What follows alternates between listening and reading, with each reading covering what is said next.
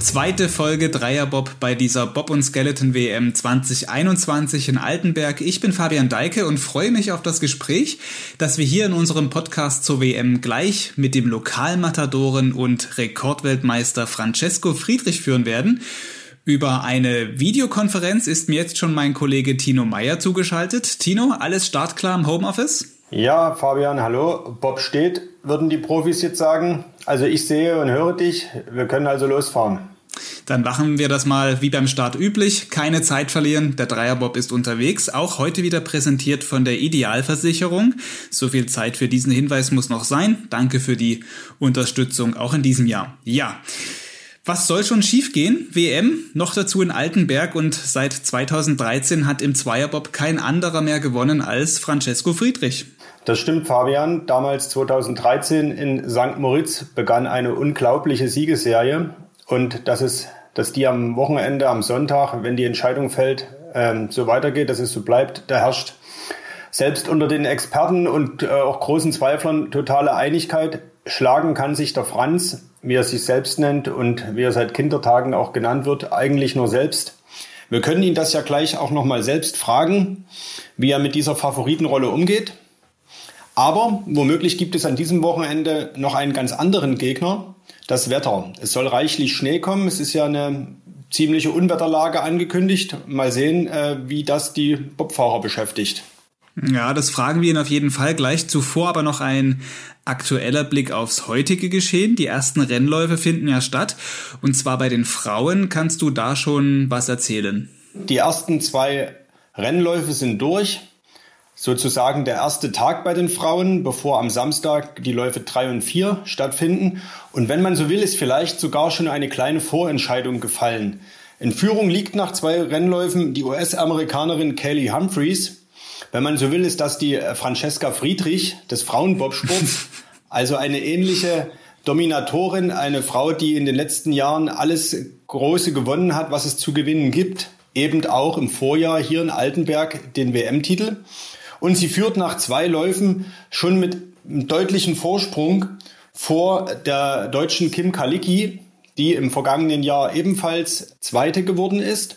Auf dem dritten Platz Laura Nolte, Juniorenweltmeisterin und ja, der Name verrät es ein Stück weit, auch eine deutsche Starterin.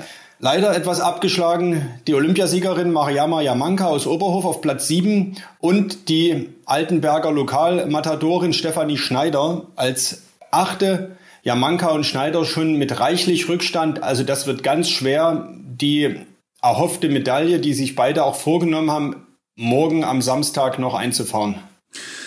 Ja, aber es gibt ja trotzdem die Möglichkeit, schon mal vielleicht morgen erste deutsche Medaillen zu sehen. Da wage ich mal eine kleine Prognose. Da können wir von ausgehen. Und wenn alles gut läuft und das Wetter mitspielt, werden es äh, vermutlich sogar zwei Medaillen sein. Dann danke Tino erstmal für den ersten Überblick. Und jetzt bleibt alles ganz Corona-korrekt hier im Dreierbob. Wir holen in unsere Videoschalte dazu. Francesco Friedrich, hallo, grüße dich. Hallo, grüße. Diesmal sitzen wir nicht zusammen in unserem Studio an der Bahn, so wie letztes Jahr, sondern wir sind so ein bisschen auf Sicherheitsabstand gegangen. Tino ist zu Hause, ich bin zu Hause, beide in Dresden. Wo erwischen wir dich gerade? Ich bin gerade im Mannschaftshotel in Oberbernburg quasi, im Hotel zum Bären. Das heißt, Heimvorteil äh, oder beziehungsweise Heim-WM heißt nicht, dass du zu Hause schläfst in Pirna, so, sondern im Hotel mit der Mannschaft. Und zu mal habe ich jetzt, ich habe Montag zum Beispiel zu Hause geschlafen mal. Aber wie gesagt, wir haben ja viel zu tun, wir haben ja viel vorzubereiten und wir müssen so ein bisschen an die Corona-Regeln halten und deswegen müssen wir mal gucken. Aber ja, erstmal bin ich im Hotel jetzt und dann schauen wir mal, wie wir das so die nächsten anderthalb Wochen noch lösen. Ja, Corona ist ja so das das große Thema auch jetzt bei der WM und generell.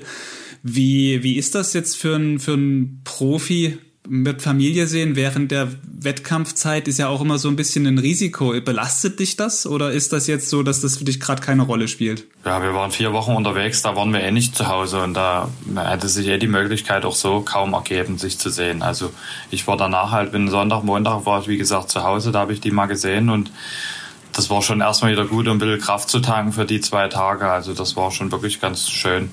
Ja, und zwischen Weihnachten mhm. und Neujahr war ich natürlich auch zu Hause. Also ja, das kann man nicht verhindern. Also ich kann auch auf die Straße gehen und mich niest jemand an, blöd, dann kann ich auch Corona kriegen. Klar müssen die zu Hause sich dann auch unterordnen, aber man hat eh gerade keine Möglichkeit, irgendwie ja, Freizeitaktivitäten zu machen. Die Kinder sind auch nicht in der Kita, also ja, sind die eigentlich sowieso den ganzen Tag zu Hause und viel passieren kann da bei denen eigentlich nicht. Das äh, Gute an Corona könnte man ja meinen, ist, dass die WM wieder in Altenberg stattfindet und nicht in Lake Placid, wo sie eigentlich stattfinden sollte. Wie findest du das auf deiner Heimbahn, die nächste WM? Ja, das ist auf jeden Fall schön. Man kennt sich ja aus, man hat es ja relativ entspannt, weil wir wissen, welches Material und was wir machen müssen. Aber natürlich wäre uns eigentlich Lake Placid lieber gewesen. Vor allem, weil wir in der Viererentwicklung da ja, weiterkommen wollen und vorankommen wollen. Und das hätte man Lake Placid noch besser gesehen wie hier. Hier werden wir es auch sehen, ob unser Vierer gut ist oder nicht bei der WM, weil hier war es letztes Jahr auch eng, wenn Cripps am dritten und vierten Rennlauf gefahren wäre, wo er sich leider verletzt hat.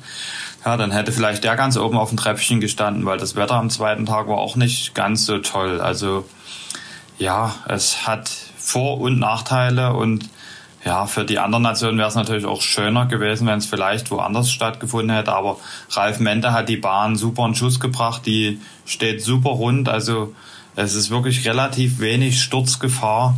Außer natürlich im Kreisel, der hier immer speziell ist, wo man wissen muss, wo man sein muss.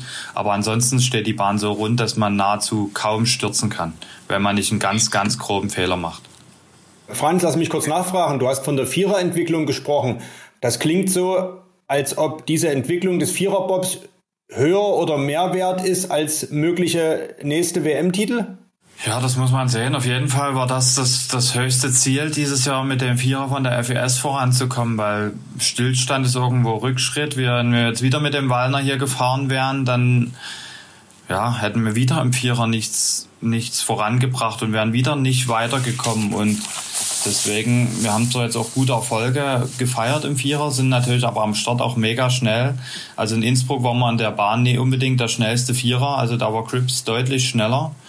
Bei anderen, dann kommen alle so in den Pulk, aber Crips ist mit seinem Vierer unglaublich schnell. Also das Gerät hat irgendwas, was viele Geräte nicht haben, warum auch immer. Und wir sind halt immer auf der Suche danach, ja, dahin zu kommen oder genauso schnell oder schneller zu werden. Und auf manchen Bahnen ist uns das sehr, sehr gut gelungen. In, in St. Moritz, in Winterberg, am Königssee waren wir ebenwürdig, aber in Innsbruck zum Beispiel bei der Hubbelpiste, wo die Bahn so schlecht war, waren wir zum Beispiel materialmäßig auf jeden Fall benachteiligt.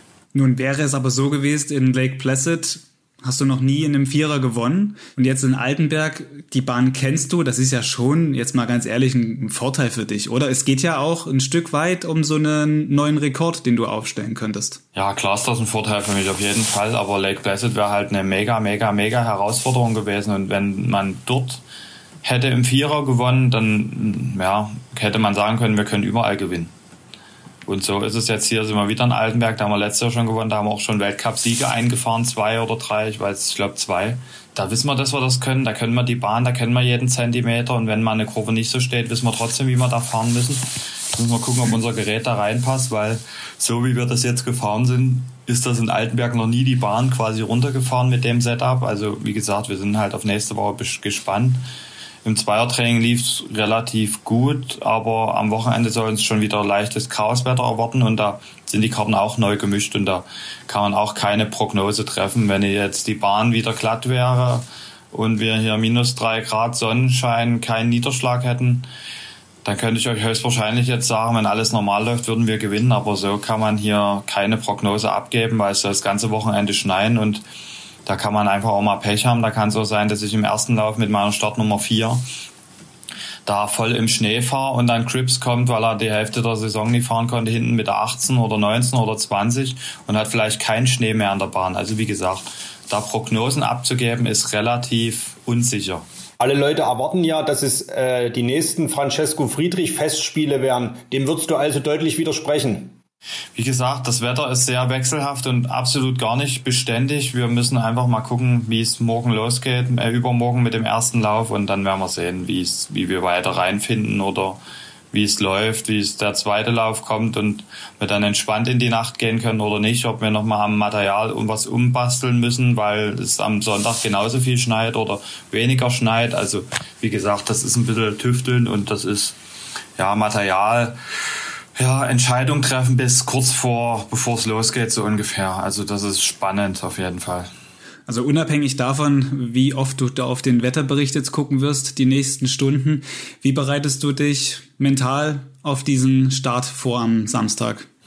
Da muss ich mich, glaube ich, nicht mehr mental vorbereiten. Also wir wissen unsere Abläufe, die kennen wir im Schlaf, die funktionieren, die passen immer. Also ja, wir wissen, wann wir an die Bahn zu kommen haben. Wichtig ist, dass der Schlitten zum rechten Zeitpunkt steht, dass wir warm sind, dass wir uns nicht verletzen und dann die Abläufe, die stimmen dann einfach. Die sind ja in Fleisch und Blut übergegangen. Die Favoritenrolle nimmst du also an? Die Favoritenrolle, die führe ich, glaube ich, seit ja, spätestens seit Olympia mit mir rum und damit haben wir gelernt, gut umzugehen und das stört uns jetzt nicht wirklich. Hast du eine Erklärung, warum es in dieser Saison so extrem gut läuft? Du hast 15 von 16 Weltcuprennen gewonnen. Seid ihr dieses Jahr so gut oder sind die anderen einfach noch nicht in Topform? Ich würde jetzt eher sagen, dass wir eher ein bisschen besser sind wie die anderen, weil die anderen sind auch alle sehr gut drauf. Die könnten am Start ein bisschen besser sein, aber wenn man sich die Zeitlisten anguckt, ist es meistens so, dass wir vorne wegfahren und dann kommen alle anderen ganz knapp im Pulk. Das heißt, wir müssen ja irgendwas anderes machen wie die anderen.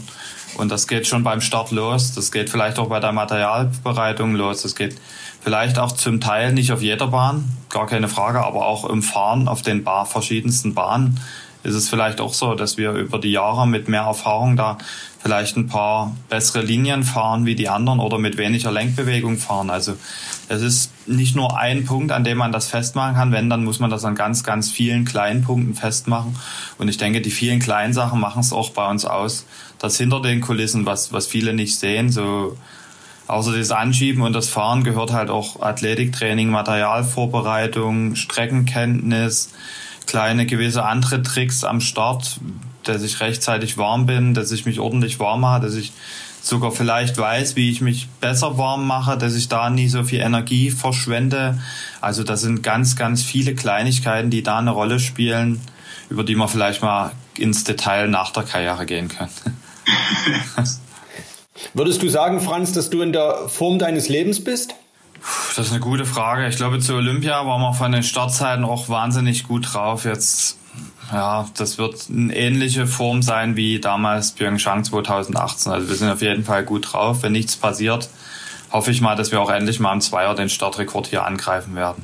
Und im Vierer wäre natürlich, wenn wir den nochmal verbessern würden, im Vierer wäre natürlich phänomenal, weil ich glaube, die 501 ist schon eine richtig gute Zeit hier. Aber wenn man natürlich vielleicht die Chance sogar hat, eine 499 zu starten im Vierer, wäre das natürlich eine Ansage. Die Ziele gehen euch also nicht aus. Ihr findet immer wieder was Neues, einen neuen Rekord, den man angreifen kann.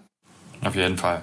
Für diese Startzeiten, die du gerade auch ansprichst, diese 4,99, ist das etwas, was ihr in den letzten Monaten, vielleicht auch schon im Sommer angepeilt habt? Ist das ein Fernziel gewesen? Nee, auf keinen Fall. Also wir waren im Sommer schon gut drauf, haben auch wieder Bestzeit in Riesa auf unserer ja, Hausstartstrecke, sage ich jetzt mal, geschoben und ja, es hat sich halt jetzt entwickelt, dass wir im Start zum Teil Startrekorde geschoben haben, zum Teil nah dran waren auch im Vierer Startrekorde in Winterberg, die schon relativ alt waren. In Innsbruck jetzt, glaube ich, das erste Mal nach der 493 von den Letten damals eine Zeit unter 497 geschoben haben. Also ja, obwohl die Bedingungen zum Beispiel jetzt in Innsbruck auch nicht so überragend waren. Die Startspur schien ein bisschen langsamer zu sein, wie wo wir das erste Mal im Dezember dort waren. Also wie gesagt, wir sind einfach wirklich alle richtig gut drauf und sind eigentlich bereit, dass der große finale Wettkampf kommen kann. Ich habe mal noch eine Frage, fällt mir gerade ein, weil wir vorhin über Wetter geredet haben. Wenn jetzt wirklich Schnee in der Bahn sein sollte, an welchen Stellen ist Schnee besonders hinderlich? Jetzt beim Start oder dann, wenn der Schlitten einmal in der Bahn ist? Was ist daran so genauso störend? Sowohl als auch, muss man sagen, am Start natürlich, wenn Schnee reinkommt. Bei einem ist vielleicht mal ein bisschen besser gekehrt oder bei einem hat es ein bisschen mehr Schnee reingedrückt, bei dem anderen weniger. Also das wird dann relativ irrelevant oder, oder unfair in Anführungszeichen, obwohl niemand an der Bahn dafür was kann. Also man kann das niemandem in die Schuld, den Schu die Schuld in die Schuhe schieben, aber wir hatten auch schon Starts, wo wir in einem Lauf eine Zehntel langsamer waren wie im zweiten oder andersrum. Mhm. Einfach nur, weil da ein paar Krümel mehr Schnee in der Bahn waren. Die Leute geben alles, die sehen zu, dass das rauskommt, aber Ja, auch in der Bahn. Die tun natürlich den Schnee raus und wegkehren, aber es bleibt links und rechts immer irgendwo ein kleiner Rand liegen, wo man Schnee hat. Das heißt, ich muss versuchen, natürlich dann immer, auch wenn ich die Kurven eigentlich ganz zeitig anfahren muss, muss ich vielleicht versuchen, da ein bisschen mittig über die Geraden zu fahren. Mhm. Ja, das ist so relativ schwieriger dann. Ich muss präziser fahren und muss versuchen, die Schneehaufen natürlich wegzulassen. Wie das wiederum muss ich mir natürlich dann angucken bei den Schlitten, die vor mir fahren. Wo liegt Schnee? Wo muss ich aufpassen? Wo muss ich, wenn es geht, nicht durchfahren? Also es ist deutlich komplexer und schwieriger, wenn wir Schnee in der Bahn haben. Kann man, wenn man nur in einem Lauf jetzt dann stehender Bahn hat, die gesamte WM, weil es sind ja vier Läufe, also den gesamten Wettkampf dann schon weghauen? Oder ist das so, dass man sowas noch aufholen kann? Das kann definitiv passieren, aber das kann man wiederum auch aufholen. Also das sowohl als auch wieder, das kann beides passieren. Hm, gut, die anderen Athleten können ja auch Schnee in die Bahn kriegen, dann in einem anderen Lauf, wo du dann keinen hast. Das ist immer fair für alle, wenn es entweder bei allen gleichmäßig schneit oder es am besten nicht schneit. Das wäre immer die besten Bedingungen. Gerade in Altenberg hier hast du so viele offene Graden, wo, wo es einfach drauf schneien kann. In den Kurven ist das nicht das Problem. Da fahren wir an der Wand, da hält natürlich kein Schnee und kommt kein Schnee hin. Aber dadurch, dass wir so viele offene Graden haben, die nicht überdacht sind, ist es halt so, dass auch viel Schnee in der Bahn landen kann. Franz, über einen Punkt müssen wir unbedingt noch reden. Altenberg ist bekannt für die Schwierigkeit der Strecke, ist aber genauso bekannt für die Stimmung gilt als das Mekka des Bobsports. Und wer an das vergangene Jahr denkt, da haben euch an den Finaltagen 5000, manche sagen, es waren 6.000, 7.000 Leute an der Bahn, haben euch nach vorne getrieben, waren vor allen Dingen auch wegen euch da. In diesem Jahr sind Zuschauer verboten. Macht das einen Unterschied wenn man unterwegs ist? Nicht wirklich. Das ist für uns der ranghöchste Wettkampf. An dem werden wir komplett gemessen. An dem werden wir bemessen, wie, wie die Förderung für nächstes Jahr für die Olympischen Spiele geht. Wir müssen das einfach durchziehen. Wir müssen einfach unser Bestes geben. Wir müssen einfach, ja, wirklich die beste Leistung an diesen zwei Wochenenden abliefern.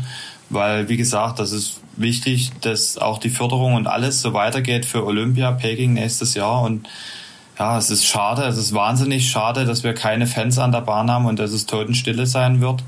Aber wie gesagt, es ist ein spezielles Jahr, spezielle Maßnahmen und somit auch bei uns ohne Fans und wir sind froh, dass wir überhaupt hier fahren dürfen und wollen uns da überhaupt nicht beschweren. Das ist wie gesagt schade für die Fans und wir hoffen, dass es nächstes Jahr wieder normal wird, aber dieses Jahr kann man da ja leider nichts machen für.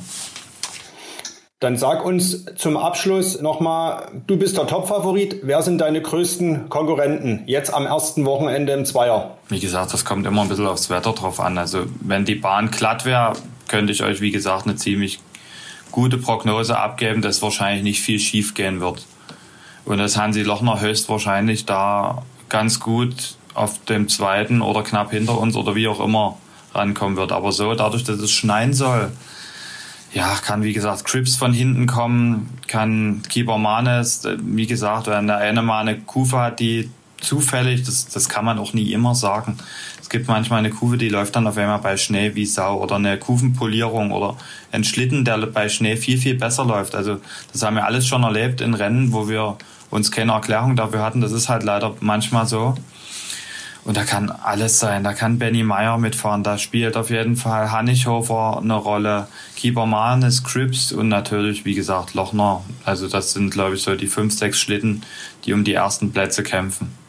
Letztes Jahr war dann zum Beispiel auf einmal der Rumäne hatte die Startnummer drei, der fährt im ersten Lauf, zweite Zeit oder so. Also Altenberg ist auch immer für eine Überraschung gut. Wenn einer die Bahn gut beherrscht, dann muss der auch am Start nie der Allerschnellste sein. Wenn der an der Bahn relativ gut fährt und gutes Material hat, dann kann der auch locker in die Top 6 fahren. Also wie gesagt, das wird dadurch, dass es schneit, sehr, sehr speziell und ja, es ist alles möglich. Dann halten wir fest, die unsichere Komponente ist das Wetter.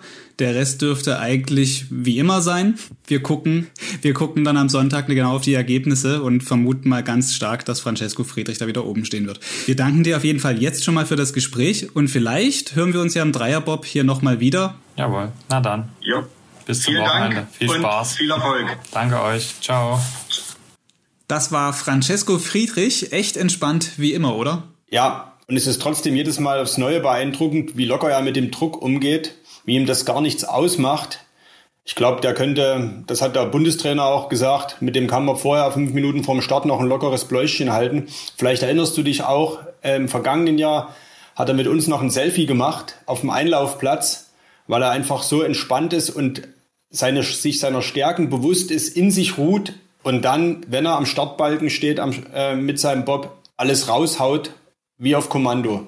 Er meint ja auch gerade eben scherzhaft, dass er nach seiner Karriere mit uns mal über so ein paar Details reden will, was er da so macht, vielleicht vor einem Rennen oder wie es halt dazu kommt, dass er so abgeklärt halt ist. Ne? Also das macht ihn ja für, für seine Gegner so gefährlich und unberechenbar. Ich habe nur die Befürchtung, dass wir auf dieses Gespräch noch zwei, drei, vielleicht sogar vier, fünf Jahre äh, warten müssen, weil er überlegt ja jetzt sogar bei den Olympischen Spielen 2026 an den Start zu gehen. Aber wenn wir das Gespräch führen, dann wird er uns das hoffentlich erzählen, ja.